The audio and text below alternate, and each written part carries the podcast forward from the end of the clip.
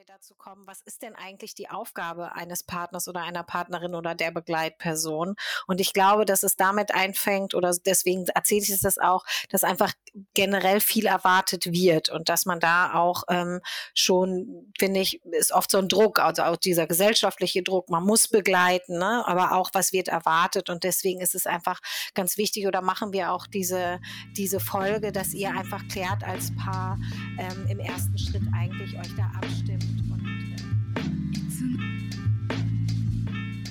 Gut vorbereitet, die Geburtsvorbereitung zum Hören. Der UMA Podcast, ein Podcast für mehr Selbstbestimmung während Schwangerschaft, Geburt und Wochenbett. Umfassende wissenschaftsbasierte Informationen sowie wertvolle Tipps aus der Hebammenpraxis. Wir sind Mirjam Peters und Julia Nolting.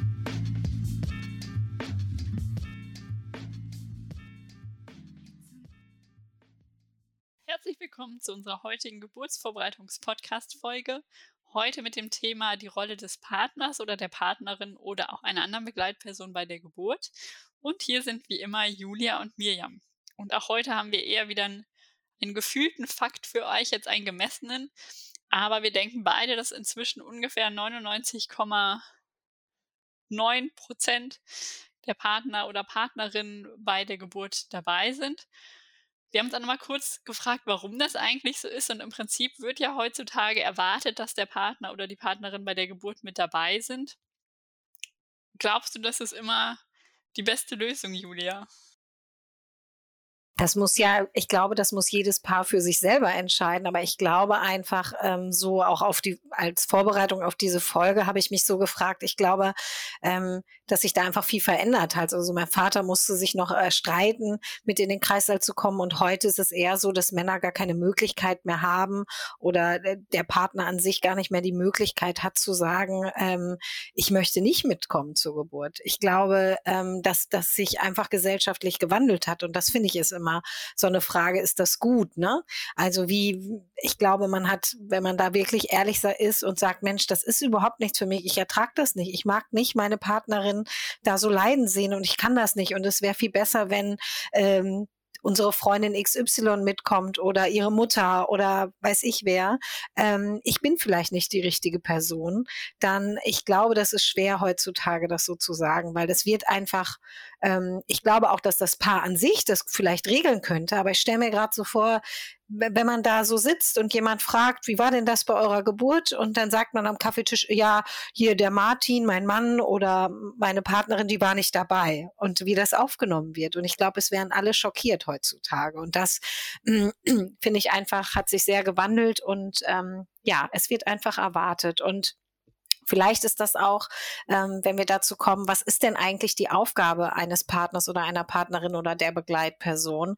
Und ich glaube, dass es damit einfängt oder deswegen erzähle ich es das auch, dass einfach generell viel erwartet wird und dass man da auch ähm, schon, finde ich, ist oft so ein Druck, also auch dieser gesellschaftliche Druck, man muss begleiten, ne? aber auch was wird erwartet und deswegen ist es einfach ganz wichtig oder machen wir auch diese, diese Folge, dass ihr einfach klärt als Paar ähm, im ersten ersten Schritt eigentlich euch da abstimmt und ähm, da auch offene Fragen klärt, ne? was ähm, sozusagen, was ihr euch gegenseitig wünscht. Ne? Also wenn die Frau, die ähm, äh, ihr Kind gebärt, was wünscht die sich eigentlich von ihrer Begleitperson? Ne? Also was, ähm, warum soll überhaupt diese Begleitperson dabei sein? Und vielleicht findet ihr dann heraus, vielleicht ist derjenige, den ihr am Anfang gedacht habt, das wäre der richtige, gar nicht die richtige Person. Und ähm, oder welche Wünsche habt ihr oder was für Befürchtungen Richtungen habt ihr auch? Ähm, oder ihr als Begleitperson, vielleicht denkt ihr auch, möchte ich da, also dass ihr euch wirklich fragt, möchte ich dabei sein?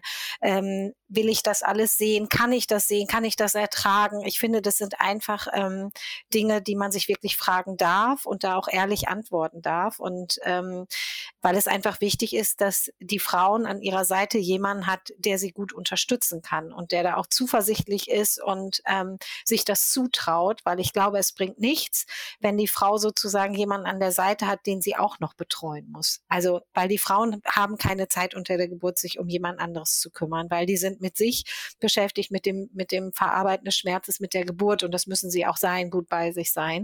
Und die brauchen Unterstützung und nicht noch jemanden, wo sie denken, ich muss mich auch noch um denjenigen kümmern. Deswegen sollte man das ähm, vielleicht im Vorfeld gut ähm, sich austauschen. Und ich finde es immer ganz wichtig, dass man vielleicht auch es nutzt, dass man einfach sein Netzwerk nutzt, da auch mal Väter fragt, ne, weil man hat vielleicht auch Befürchtungen ähm, als Begleitperson, die gar nicht realistisch sind, weil man irgendwas aus Filmen kennt, dass man vielleicht auch mal wirklich sich austauscht und fragt, sag mal, äh, wie war denn das bei euch oder war das gut bei der Begleitung? Also, dass man da sich mit erfahrenen Papas oder auch Eltern generell einfach mal austauscht und da ins Gespräch geht. Und ähm, dann finde ich es einfach zu wissen, ähm, ganz gut, dass die Frau sich sicher, das hatte ich eben schon gesagt, jemand sich wünscht, der sich um sie kümmert, wo sie loslassen kann, ne, weil sie wahrscheinlich, und das erlebe ich auch immer wieder, wenn man Schmerzen hat, kann man sich nicht mehr so gut äußern, dass sie sozusagen jemanden hat, der ähm, sich um sie kümmert. Und ähm, das ist wirklich auch keine leichte Aufgabe für die Partner, weil man muss selbst gucken, dass man sich erholt, dass man dass man sich um sich selbst kümmert, gleichzeitig für die Frau, da ist so ein bisschen Anwalt für die Frau auch. Also so nenne ich es immer, dass, ähm, dass man auch so, so guckt, Mensch, ähm, wenn die jetzt nicht reden kann, also zum Beispiel eine Situation, sie veratmet gerade eine Wehe und es kommt jemand rein und gibt Informationen. Das kann ja mal sein, dass jemand nur reinkommt und sagt, übrigens, ähm, wollen Sie ein Mittagessen und gar nicht mitbekommt, die Frau veratmet gerade ihre Wehen und kann da gar nicht drauf antworten. Dass man dann zum Beispiel sagt, Mensch, äh, meine Frau hat gerade eine Wehe oder meine Partnerin hat gerade eine Wehe und deswegen kann sie gar nicht antworten. Das meine ich so ein bisschen mit Anwalt. Einfach nochmal dann in solchen Situationen auch ähm, für die Partnerin zu sprechen und ja, und dass man auch Schwäche zeigen kann, dass man das manchmal auch nicht ertragen kann, einen geliebten Menschen so leiden zu sehen. Das ist ja auch nicht leicht. Und ähm, genau, das sind alles so Dinge, ähm, ja, dass man da auch mal hilflos sein kann als Begleitperson und ähm, ja, und sich das auch einzugestehen und dass man da einfach ins Gespräch kommt, dass äh, man sich als Paar darüber austauscht, was man einfach sich wünscht, aber was man auch für Befürchtungen hat. Wir haben ja auch oft die Situation, dass einige oder ich weiß gar nicht, ob es einige oder viele sind, der Kliniken nur erlauben, dass eine Begleitperson dabei ist, was ich auch oft total schade finde, weil gerade wenn man vielleicht diese Idee hat, der Partner, die Partnerin soll dabei sein und dann vielleicht noch die Freundin, die Mutter, irgendwer, finde ich, ist auch Dynamik, die Dynamik nochmal anders. Man hat zwei Personen, die sich um eine kümmern, die können sich aber auch mal miteinander beschäftigen oder austauschen. Und vielleicht auch da nochmal zu überlegen, was gibt es da noch eine andere Person, die ihr gern dabei haben wollt? Und ist das vielleicht auch möglich an eurem Geburtsort und da auch nochmal nachzufragen und es auch ähm, ja, einfach mal einzufordern, dass einem das vielleicht wichtig ist. Also ich weiß, es gab eine Klinik, wo ich zuletzt war, da hieß es, es gibt aber nur einen Stuhl im Kreis, deswegen kann nur eine Begleitperson mit. Also da ruhig auch nochmal ähm, nachzufragen, wenn euch das wichtig ist. Ja, und auch dazu nochmal, auch wenn es nur eine Begleitperson erlaubt ist, wir hatten ja auch im Vorfeld uns gefragt, warum ist das eigentlich so? Ähm, wegen des Stuhls zum Beispiel.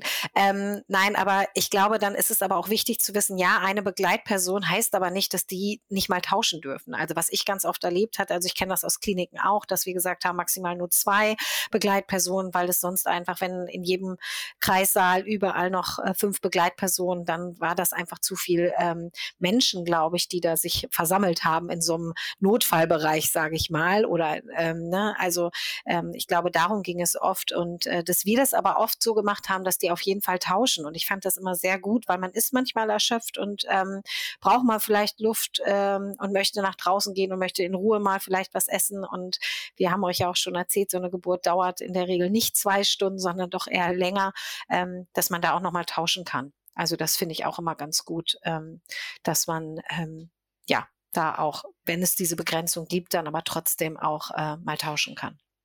Genau. genau. Und solltet ihr im Geburtshaus zu Hause gebären, dann besprecht ihr euch natürlich auch da mit eurer Hebamme, aber da ist das meistens alles recht unkompliziert möglich. Genau. Ähm, aber was, ähm, Miriam, was würdest du denn so sagen? Was sind denn so klassische Aufgaben dann eigentlich als Begleitperson? Ich glaube, man kann das so abkürzen, als dass man einfach die Frau unterstützt bei der Geburt und da an ihrer Seite ist. Und das kann natürlich ganz verschiedene Aufgaben beinhalten. Also oft ist es so, dass wenn die Geburt losgeht, ein wichtiges Thema ist, was wir auch schon im anderen Podcast hatten, erstmal ruhig zu bleiben, Zeit zu haben, abzuwarten. Da ist natürlich auch die Rolle eben der Begleitperson auch da nicht, sage ich mal, in Stress zu verfallen, sondern da auch eben diese Ruhe mitzubringen. Vielleicht auch die gebärende Person, die Frau, an den Ort zu bringen, wo sie gebärt, ähm, den Koffer mitzunehmen, alles, was vielleicht mitgenommen werden soll, auch daran zu denken. Es kann sein, dass irgendwie noch Kinder, Hunde, irgendwer versorgt werden muss, dass man sich damit drum kümmert.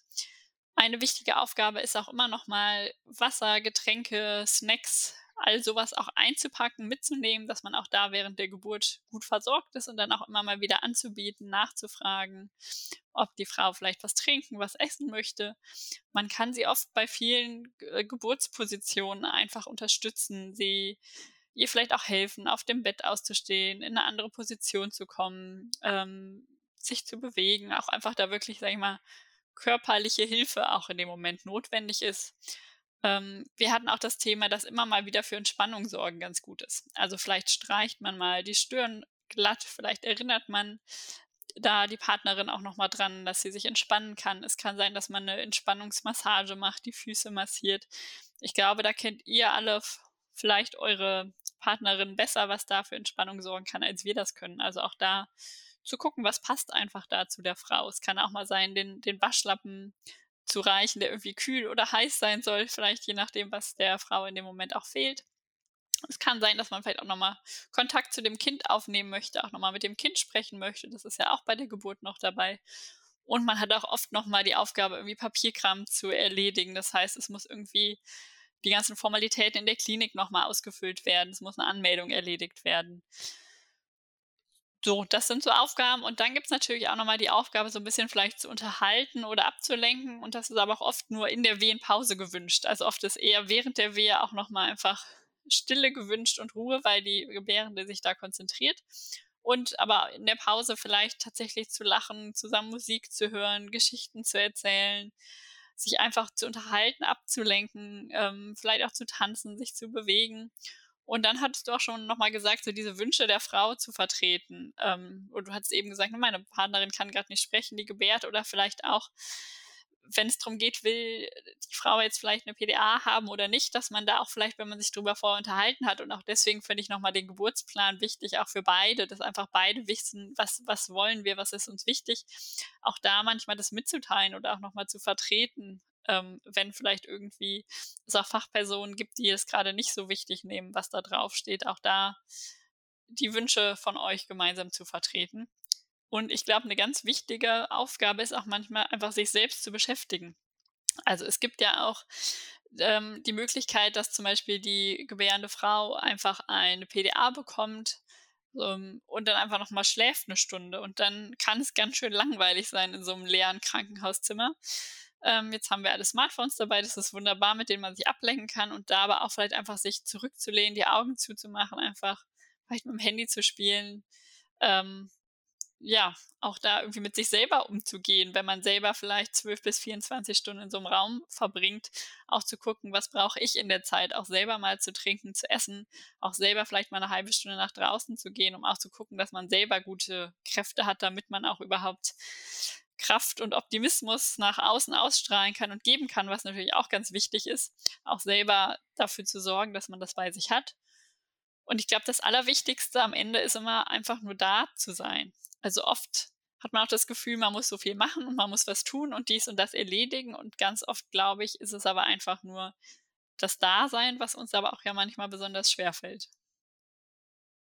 Ja, das hast du sehr schön gesagt. Und ich fand jetzt nochmal, ähm, ich habe so, während du dann erzählt hast und das so alles aufgezählt hast, habe ich gedacht, und ich habe so oft gehört, ja, warum soll ich als Mann denn eigentlich dabei sein? Ich kann ja sowieso nichts machen. Oder ja, äh, was, was soll ich denn da machen irgendwie? Und jetzt haben wir ganz, ganz viel gehört. Also auf der einen Seite ist es, glaube ich, dass man viel erwartet, aber ähm, man kann auch als Partner oder Partnerin einfach ganz wunderbar unterstützen und man kann auch wirklich viel machen.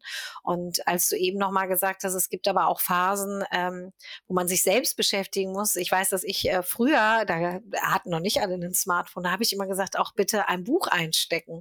Und das fanden auch immer alle ganz befremdlich. Und die Frauen haben immer gesagt, wie soll der dann lesen, während ich ich habe, das ist ja gemein und so. Und dann habe ich gesagt, na, aber ihr werdet, äh, es wird wahrscheinlich eine Phase geben, wo ihr ruhen wollt und da hilft euch kein Partner oder eine Partnerin an eurer Seite, die quasseln möchte, ähm, sondern ihr möchtet dann ruhen. Und ähm, ja, und genau das ist es auch. Also es gibt halt ganz unterschiedliche Phasen und ähm, ja, und ich finde auch, sich mal abzulenken mit dem Smartphone, was zu lesen oder auch in einem Buch zu lesen oder in irgendeiner Zeitschrift, er hat ja auch was mit Selbstfürsorge zu tun, auch nochmal auf die Gedanken zu kommen. Und ich fand auch nochmal, das, dieser Erwartungsdruck, äh, dass ich einfach auch nochmal mitgeben möchte, seid so, wie ihr seid als Paar auch sonst und lacht auch mal über Situationen, die, das gibt einfach auch so unglaublich. Also ich weiß, dass ich mit meinem Partner unter der Geburt auch manchmal so lachen musste, weil die Situation so skurril war, weil wir uns so, ähm, ich habe mich im Krankenhaus irgendwann immer an so Heizung, also mein Mann sagte immer, jede Heizung, die du siehst, daran hältst du dich fest, also um die Wehen zu veratmen, ob ich immer eine Heizung, also das war immer, der hat hinterher nur gesagt, hier, also er war dann halt halt, wie er immer ist, ne, so Späße gemacht. Und wenn wenn ihr so seid, dann macht das auch. Also äh, der Kreislauf ist nichts, wo man, oder eine Geburt ist nichts, wo man Bier ernst sein muss. Das wollte ich einfach nur mitgeben. Nehmt den Humor, wenn ihr den generell als Paar habt oder euch sag, sonst auch sarkastische Sachen sagt oder eher so, ähm, ja, so seid, dann nehmt das auch mit in den Kreissaal. Also seid so, wie ihr als Paar auch sonst seid und ähm, macht euch da eine gute Zeit. Genau. Ich glaube, am Ende ist ja oft auch ein Paar so, wie es sonst ist.